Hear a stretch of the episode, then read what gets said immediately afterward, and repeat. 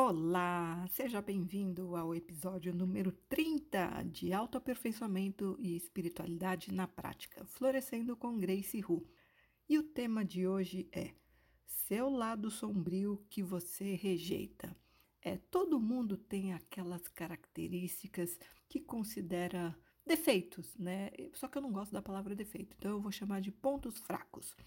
Não são necessariamente ruins, por isso que eu não chamo de defeito, mas são aquelas características suas que você considera feias, ruins, desagradáveis, você tem vergonha delas e por isso mesmo você nega, você rejeita, esconde dos outros, ou pelo menos tenta esconder, e você reprime, recalca no seu inconsciente. E o que, que acontece quando a gente recalca? Calca coisas nossas no inconsciente. Mais cedo ou mais tarde, a vida vai forçar você a encarar esses seus aspectos, trazendo pessoas e situações que vão te forçar a ter que lidar com isso nelas. Porque a vida quer que você evolua. E a única forma de você evoluir é trabalhando todos os seus aspectos, trabalhando no autoaperfeiçoamento mesmo.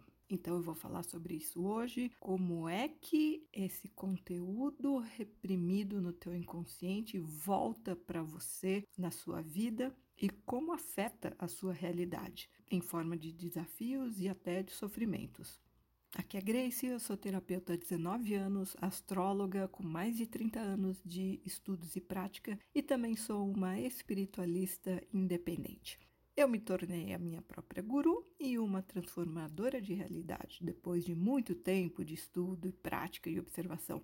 E hoje eu ajudo pessoas motivadas pelo autoaperfeiçoamento a se tornarem seus próprios gurus também e a transformarem a sua realidade conscientemente. Como? Usando os poderes internos ocultos, acessando essas forças e inteligências do inconsciente e fazendo elas trabalharem a favor da pessoa. Porque a causa de tudo na sua vida está dentro de você. E para mudar os efeitos, é preciso mexer na causa, não tem outra fórmula. Você quer entender certas situações na sua vida e mudar a sua realidade para melhor? Então fica por aqui e vamos conversar.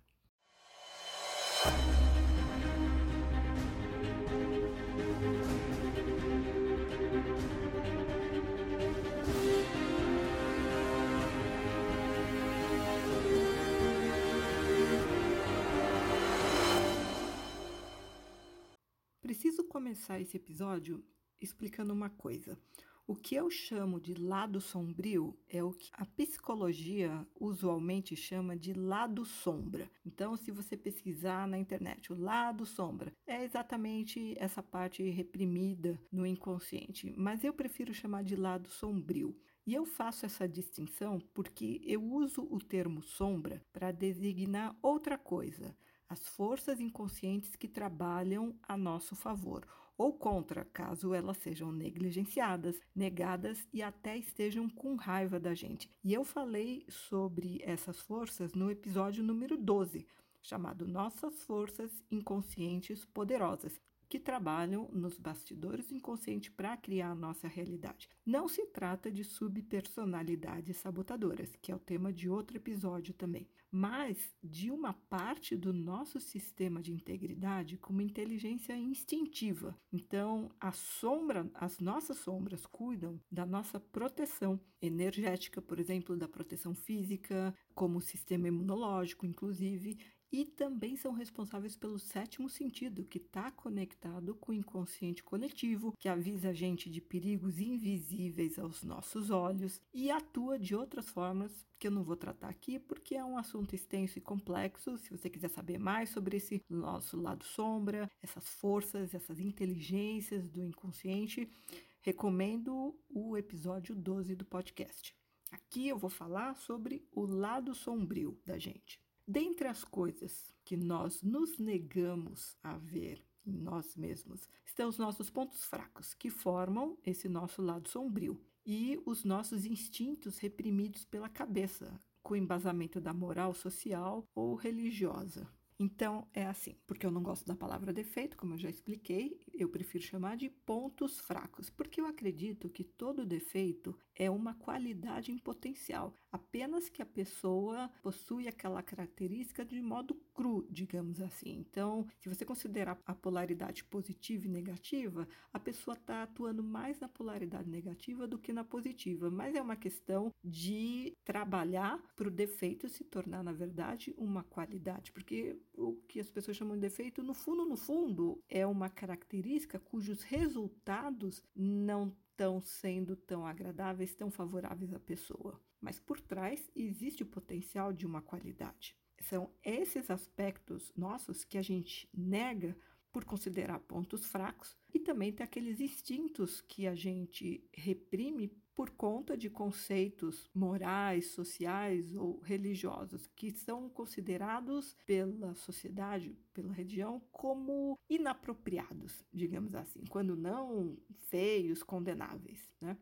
Mas assim, não se trata de satisfazer todos os instintos indiscriminadamente, claro né? Mas assim, a gente tem a tendência de reprimir, mas a questão é aceitá-los como inerentes à nossa natureza humana, no nosso atual estágio evolutivo. E não só aceitar, mas também educar esses instintos e acalmá-los, em vez de simplesmente negar empurrar para um canto escondido no inconsciente e fingir que eles não existem, como a gente faz também com que a gente considera os nossos defeitos.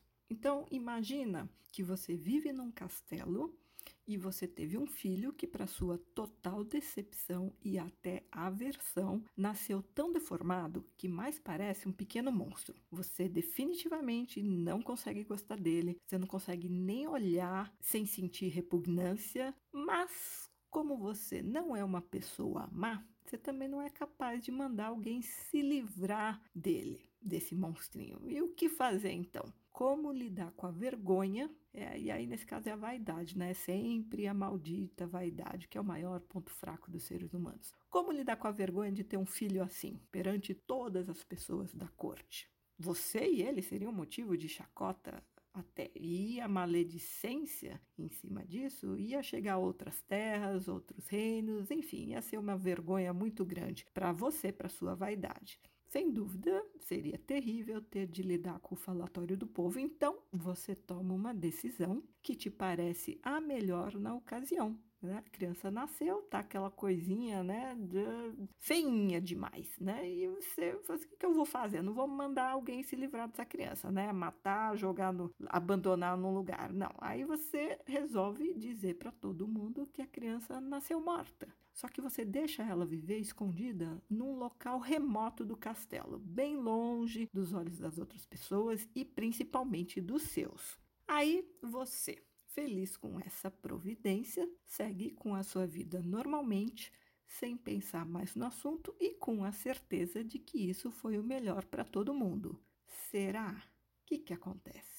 O tempo vai passando e aquela criatura rejeitada e abandonada vai crescendo no porão. Só que ela está acorrentada, né? Para não fugir, está trancada, ela está solitária e maltratada e cada vez mais inconformada, porque afinal de contas, você, que é o pai ou a mãe, nunca parece sequer para saber como ela está. Nunca em anos um olhar, um gesto ou uma palavra de reconhecimento, atenção ou carinho. É como se aquela criatura não existisse mesmo para você, que dá o seu melhor só para os filhos de boa aparência, aqueles que são bonitinhos, que não te fazem sentir vergonha, né? Então, esses filhos, que são as suas características que você gosta, que você aprova, aí você exibe com orgulho para todo mundo. Pois bem, o que, que você acha que vai acontecer? Um dia, esse monstro vai conseguir sair de lá do porão e ele vai estar tá furioso com você. Ele vai estar tá querendo vingança por ter sido negado e negligenciado por tanto tempo. E quando finalmente ele se mostrar aos seus olhos, porque uma hora ele vai fugir de lá e vai atrás de você com sede de vingança. Quando ele aparecer na sua frente, você vai ficar ainda mais horrorizado e envergonhado, porque Aquele ser pequeno e inofensivo de antes cresceu, ficou forte. Ele não tem medo de você, nem pretende voltar para o porão. Pois então, eu te apresento o seu lado sombrio, que nada mais é do que a somatória dos seus pontos fracos negados, reprimidos e recalcados. Eles precisam emergir e vir à luz da consciência para serem integrados à psique de forma harmônica, porque é o processo de autoaperfeiçoamento, de evolução da consciência. Você precisa trabalhar esses pontos fracos para se tornarem pontos fortes, mas a questão é que não se muda o que se nega e não se aceita. Como é que você vai mudar um lado seu que você nega, que você recusa, você não aceita? Não dá, né? Primeiro você tem que ver, aceitar, para depois conseguir fazer alguma coisa a respeito. Então, é fundamental que você reconheça seus pontos fracos e os aceite. Afinal de contas, eles fazem parte de você. E por mais que você os considere feios, desagradáveis e até vergonhosos, enquanto você não fizer o esforço para lidar com eles de forma positiva e construtiva, eles vão sim ficar assombrando você e até te sabotando.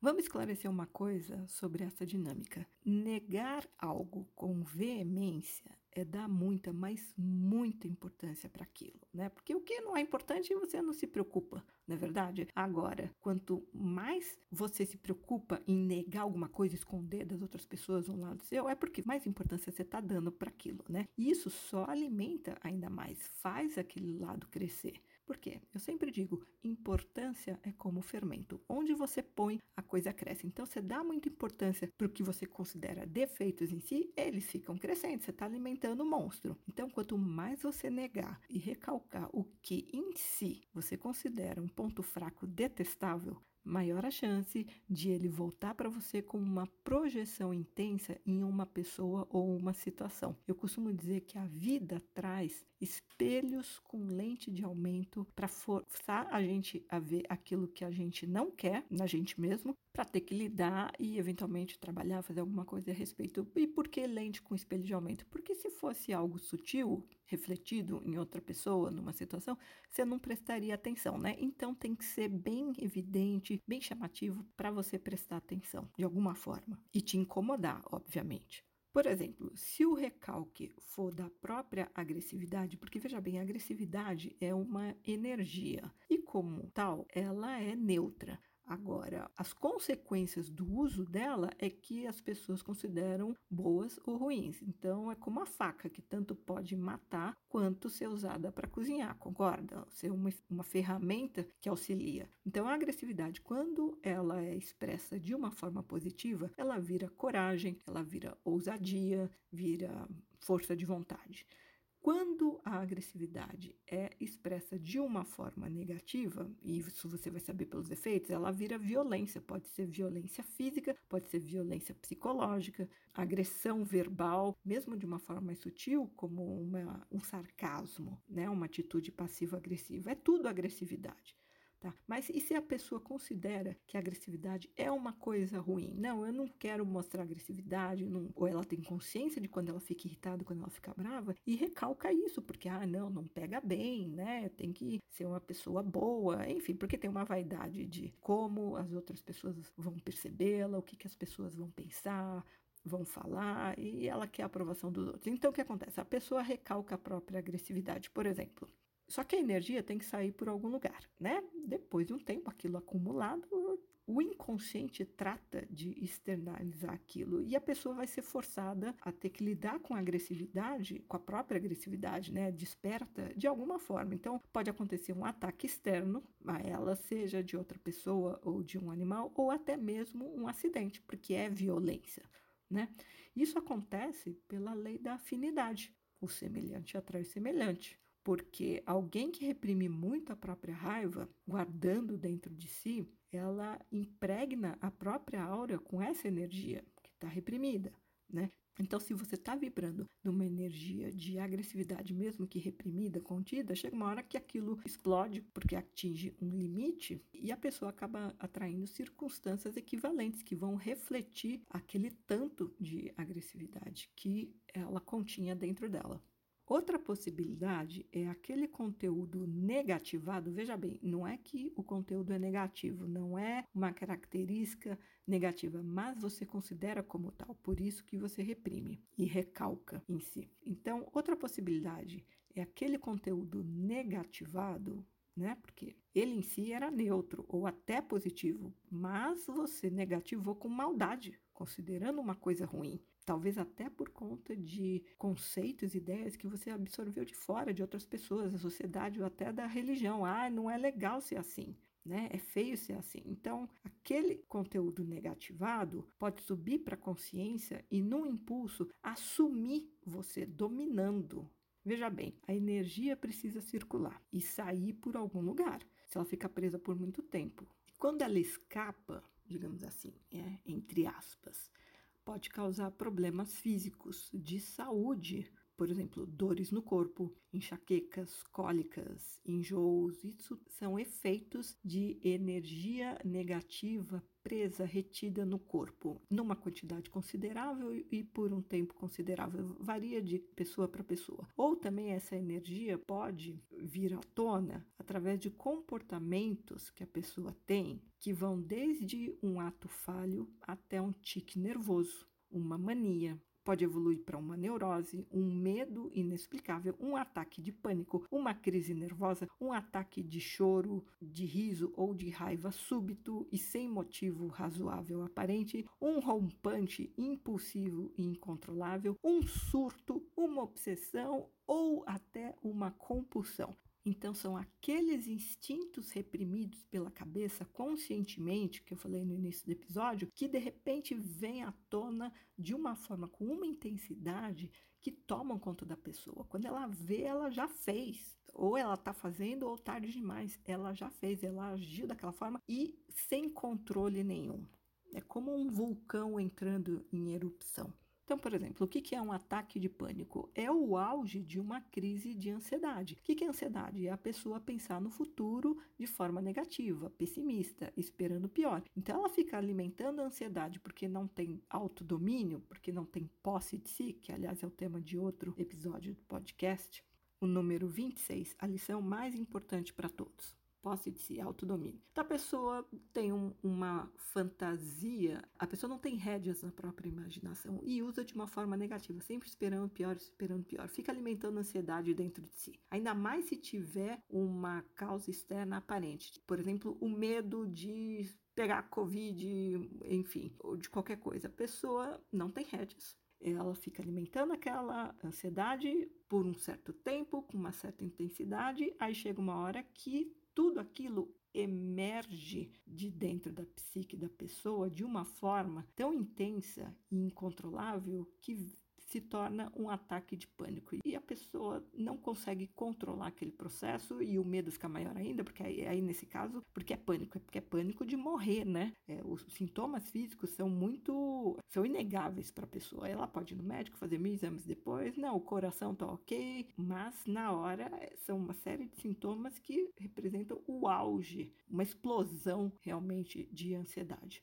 Mas tudo começou dentro da própria pessoa, né? Não é alguém que vai fazer ela ter um ataque de pânico, é uma coisa que emerge dentro da pessoa. E da mesma forma, é, como eu citei, um tique nervoso, uma mania, uma neurose, um medo inexplicável. Então, todo conteúdo que é considerado negativo, fica reprimido durante muito tempo, chega uma hora que aquilo acumula e a pessoa implode de uma forma que ela não consegue controlar. Então, um surto, uma obsessão, uma compulsão, ou mesmo, como eu falei antes, né, um ataque de choro sem motivo aparente, súbito, um ataque de riso, um ataque de raiva, porque aquilo, o choro foi a emoção que ficou reprimida, né? O riso é porque né, a pessoa não se permitiu expressar alegria ou, ou, humor, porque em determinados momentos ah, não era adequado, ela tinha que bancar a séria. Então não pode rir, não pode fazer piada, não pode dar risada. E a raiva, né, o ataque de raiva súbita, a pessoa foi acumulando é, frustrações.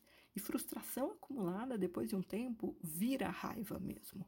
É por isso que muitas pessoas, quando sob o efeito de drogas, e aí não importa se são drogas lícitas ou ilícitas, né? Se é bebida, se é, se é maconha, cocaína, não importa. Quando ela está sob efeito, muitas pessoas, quando estão sob efeito de drogas, elas fazem coisas que normalmente não se permitem no estado de lucidez e autocontrole total porque as drogas afrouxam, digamos assim, os limites, a rigidez do superego da pessoa, aquele lado da censura. Né? E aí o que estava reprimido no inconsciente tem mais permissão, mais liberdade para vir à tona, para se exprimir. É o caso clássico da pessoa que bebe para se soltar e deixar a timidez de lado. O que é timidez? É uma pretensão, né? uma vaidade, a preocupação do que os outros vão pensar. Então a pessoa se segura. Então, sóbria ela segura e reprime a espontaneidade, porque considera que é ruim ser muito espontâneo, ser muito dado, e tem receio de cometer uma gafe, por exemplo, de ser mal vista ou até mal interpretada pelos outros. Ou seja, a pessoa tem muita maldade na cabeça dela. É maldade que provavelmente ela adquiriu de fora. Alguém censurava, ela queria a aprovação daquela pessoa, então aprendeu a se, a se reprimir para não ser rejeitada, desaprovada, criticada.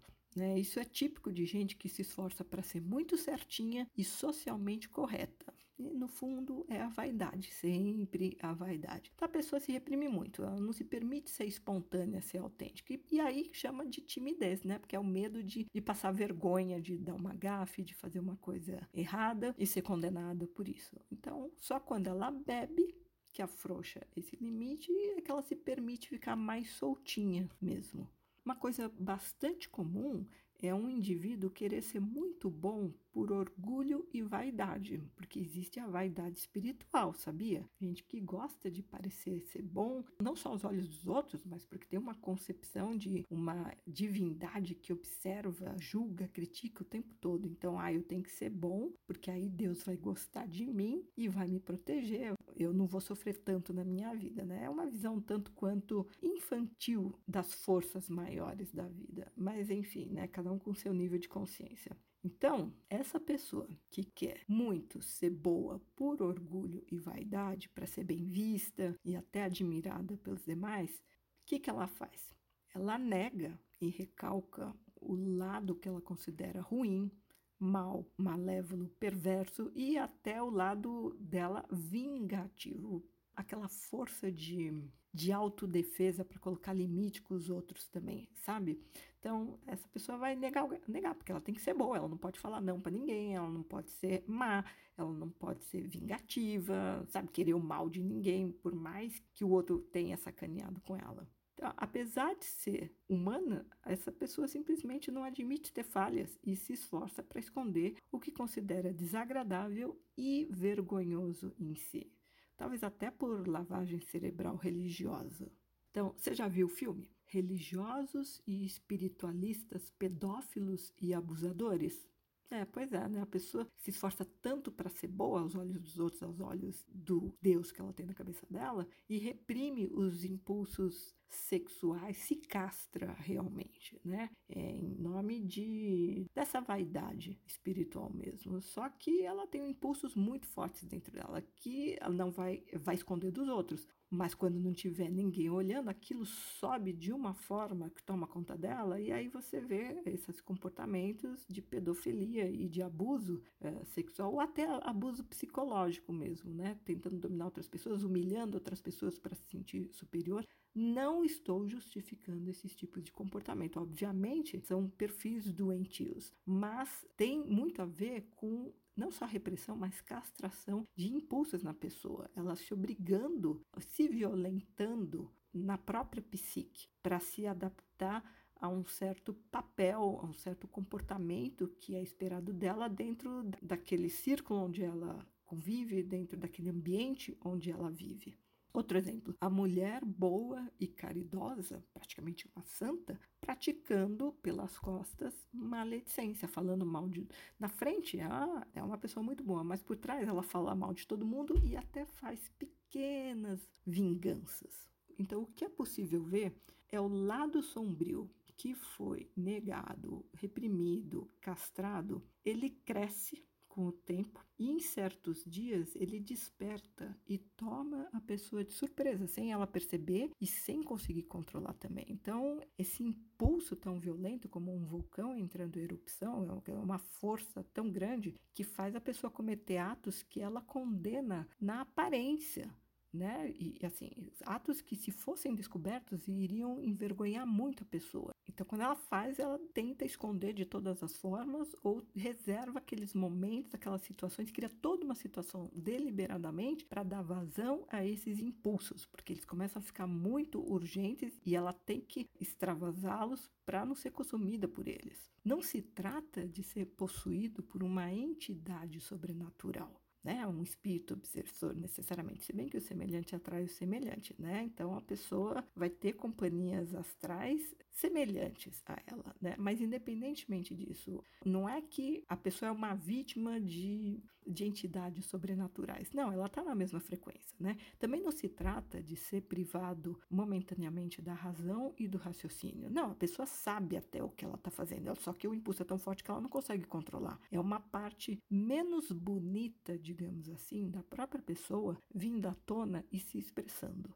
Outra coisa, essa força não integrada conscientemente e de boa vontade, a psique pode irromper também em pesadelos, e eles podem ser recorrentes, inclusive. Se a pessoa nunca permite a expressão de um impulso seu genuíno, seja por achar que não convém, porque ela é movida pela vaidade, ou por não saber lidar com aquela força intensa de modo civilizado, não conseguir domar aquela força de, selvagem, digamos assim, de alguma forma, cedo ou tarde, ela acaba tendo que enfrentar o que ela considera um monstro, né, o seu lado sombrio, e de um jeito que assusta, porque ela não consegue controlar. E é justamente porque ela não consegue controlar e fica assustada com aquela força que ela vai tentar reprimir mais ainda e só perpetua esse ciclo que vira uma bola de neve. Tudo no universo é feito de polaridades. Querer desenvolver só uma em si, que é ser bom, ser da luz, que é uma coisa muito comum entre espiritualistas e religiosas. Ah, eu sou uma pessoa da luz, eu sou, sou uma pessoa boa, eu sou do bem. Né? Se a pessoa só quer desenvolver essa polaridade, ela ativa a polaridade oposta negativamente, que é o lado que ela considera perverso, é o lado trevoso. Por quê? Porque ela nega esse lado, a outra polaridade negativa, e renega a escuridão do inconsciente. Isso é que é recalcar. Né? Você reprimiu e empurrou lá para o porão, para debaixo do tapete. Que, que é o ponto de equilíbrio na vida? É você ser bom e firme para saber dizer não, minimizando ao máximo essa vaidade tola do ego, o que, que os outros vão pensar, o que, que os outros vão falar. Porque quando você se olha com os olhos dos outros, cheios de maldade, aí é que você se considera errado, ruim e vai reprimir aspectos em si mesmo, com medo de ser rejeitado, de não ser aprovado. Sempre a vaidade por trás, né? Eu considero que a vida é uma escola para a gente aprender a ficar esperto, esperto com os outros e com as armadilhas do próprio ego, para aprender a não ser trouxa, né? Porque ninguém gosta de ser passado para trás, ninguém gosta de ser usado, abusado, ninguém gosta de errar, ninguém gosta de sofrer. Então a gente está aqui para aprender a ficar esperto mesmo. E uma coisa curiosa de se observar é que as pessoas extremistas os radicais mais duros, que são adeptos do 880, tudo ou nada, essas pessoas estão mais sujeitas a maiores sofrimentos, porque elas vão reprimir com mais força, com mais intensidade, conteúdos, características nelas mesmas, porque elas são inflexíveis. Uma pessoa que é intolerante e inflexível com os outros, ela é muito mais consigo mesma. Então você pode apostar que tem muita coisa reprimida, recalcada lá no inconsciente. Então essas pessoas muito extremistas ficam sujeitas a maiores sofrimentos quando enlouquecem, quando perdem o controle, porque elas estão reprimindo com muita força. E, então, aquilo, quando emergir, também vai ser com muita força. Elas simplesmente vão perder o controle dos próprios atos, das próprias reações. Por quê? Porque elas se forçam tanto, elas se controlam tanto para permanecer numa polaridade que é a positiva, né, só expressar é o que elas consideram certo, o que elas consideram bom, que elas criam uma tensão interna justamente no terreno das energias inconscientes. Então, quando elas menos esperam, acontece uma ruptura e elas oscilam para o polo oposto com tal força que essas pessoas perdem o autocontrole e desequilibram o seu sistema psíquico até. Então é aquele vulcão que entra em erupção de uma forma devastadora, destruidora. Então, por exemplo, são os puritanos sexuais que se tornam depravados e obviamente tentam abafar o caso, tentam esconder das outras pessoas, né? Mas por trás de puritanos eles não têm nada, né? De certinhos eles não têm absolutamente nada. São as pessoas controladoras que quando essa força irrompe, desequilibrando o sistema psíquico delas, os controladores se tornam impotentes. Eles vão para o polo oposto de uma forma muito intensa. Então, o que seria o exemplo de uma pessoa controladora que fica impotente? Que tipo de situação deixa uma pessoa assim, uma pessoa controladora, impotente? Um problema de saúde como um derrame, por exemplo, um aneurisma, uma paralisia ou uma doença degenerativa como o mal de Alzheimer, por exemplo. A pessoa simplesmente fica impotente, não consegue controlar nem o próprio corpo. Outro exemplo, as pessoas certinhas que ficam loucas de repente, elas dão uma pirada, já não falam mais nada com nada, ou tem um surto, né? Não efetivamente vai ficar louca, nunca mais volta à razão, mas ela tem os momentos em que ela simplesmente, e que, que quem tá de fora fala, gente, essa pessoa enlouqueceu, né? Dá uma surtada. Pode ser uma pessoa materialista que de repente se converte para alguma seita, alguma religião e se torna um crente fanático e iludido, perdeu completamente o bom senso e aí começa a doar tudo que tem, acreditando numa barganha com uma força divina, uma força superior. A pessoa era tão apegada às coisas dela e de repente se desfaz de tudo.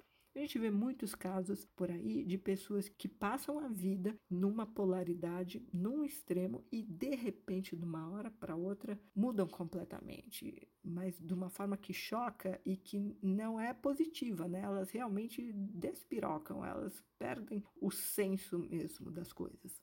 Uma sábia orientação dão os que ensinam o caminho do meio ou permanência num ponto de equilíbrio porque negar ou castrar um impulso, forçando a manifestação só do seu oposto considerado admissível, né? A pessoa ah, ela só quer mostrar o lado bom dela, o lado que ela considera que os outros vão aceitar e talvez até aplaudir. A pessoa quer ficar forçando a ficar só nessa polaridade que ela considera positiva, acaba gerando um desequilíbrio para si. Quando castra a polaridade oposta, o impulso que ela considera negativo. O ideal é sempre reconhecer qualquer coisa dentro de você como legítima, faz parte de você. Esse conceito de bom ou mal, certo e errado, a gente adquiriu de fora dos outros, da sociedade. Não existe bom ou mal, existe o efeito da aplicação de um certo comportamento. Por exemplo, muitas pessoas condenam o que elas chamam de teimosia, mas eu vou te falar uma coisa: só te chama de teimoso aquela pessoa que não consegue te dominar.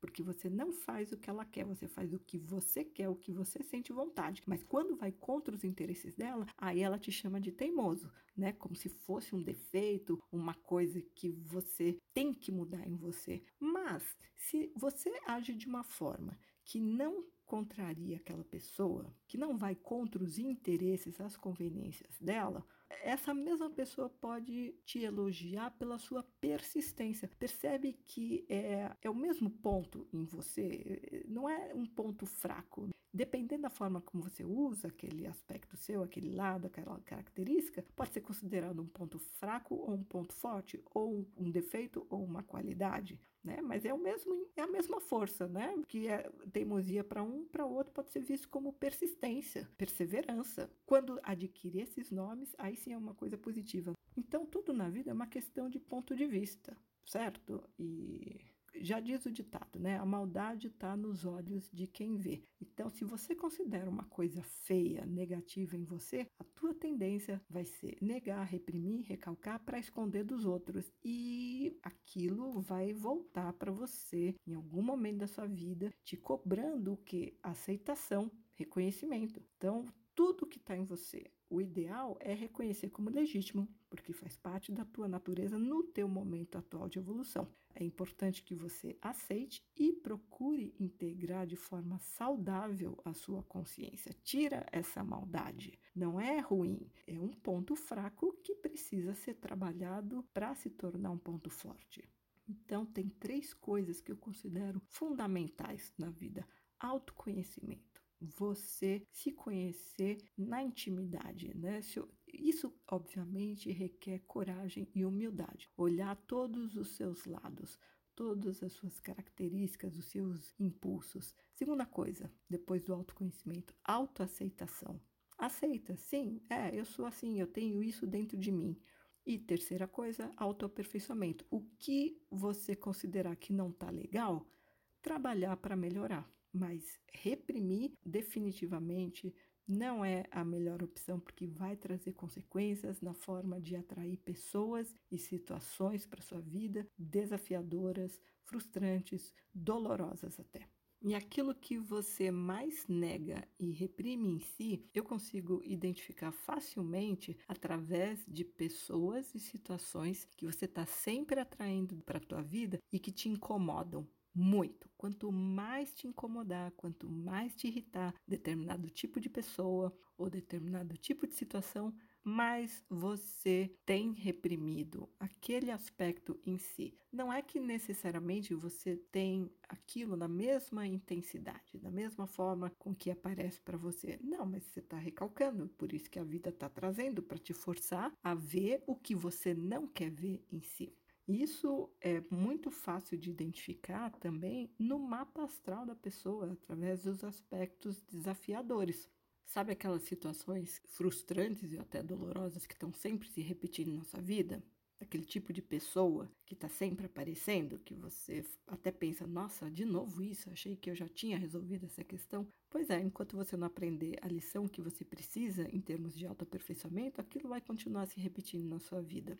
E daí você pode me perguntar, Grace, mas como é que eu vou saber qual que é a lição que eu tenho que aprender com aquilo? Bom, eu posso te ajudar.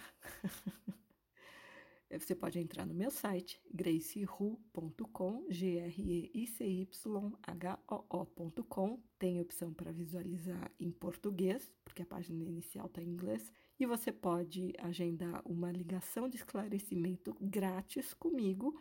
Você vai escolher o melhor dia e horário para essa ligação e quando eu te ligar, eu já vou ter feito o teu mapa astral, porque você vai ter deixado os dados para isso, e eu vou te falar quais são uh, os principais desafios na sua vida, as principais lições que você está aqui para aprender, e isso vai explicar por que você tem passado por certas situações até hoje, tá? Finalmente tudo vai fazer sentido e já vai dar uma luz na sua consciência mas só se você realmente tiver a fim de dar esse pulo, digamos assim, esse salto na sua consciência em termos de autoaperfeiçoamento. Depois você faz o que você quiser com essa informação, porque eu não só apresento qual é a causa do desafio, do que as pessoas chamam de problema, eu não gosto da palavra problema, mas enfim, eu não só apresento a causa e explico muita coisa na tua vida, como eu também te apresento solução para isso. É possível sim, é, não precisa levar meses fazendo terapia, pelo menos não comigo, porque a partir do momento que eu identifico a causa, eu também sei como trabalhar nela, o que fazer, como fazer para resolver logo, porque eu gosto de resultado rápido. Tá bom? Fica à vontade para marcar a sua ligação de esclarecimento grátis comigo. Eu não sei quando você está ouvindo esse podcast. Estou gravando em março de 2021. Talvez você esteja ouvindo muito mais para frente no futuro. Não sei se no futuro eu ainda estarei oferecendo essa ligação de esclarecimento grátis talvez você entrando no meu site não tenha mais essa opção de agendamento. Então, eu se fosse você realmente interessado em autoaperfeiçoamento, em acabar com os perrengues da sua vida, trataria de entrar logo no site e agendar essa ligação, enquanto eu ainda disponibilizo esse tipo de atendimento para dar uma forcinha, para ajudar quem realmente quer mudar para melhor e fazer um esforço necessário para isso, uma mudança interior, tá bom? Por hoje é só, fique bem e até o próximo episódio.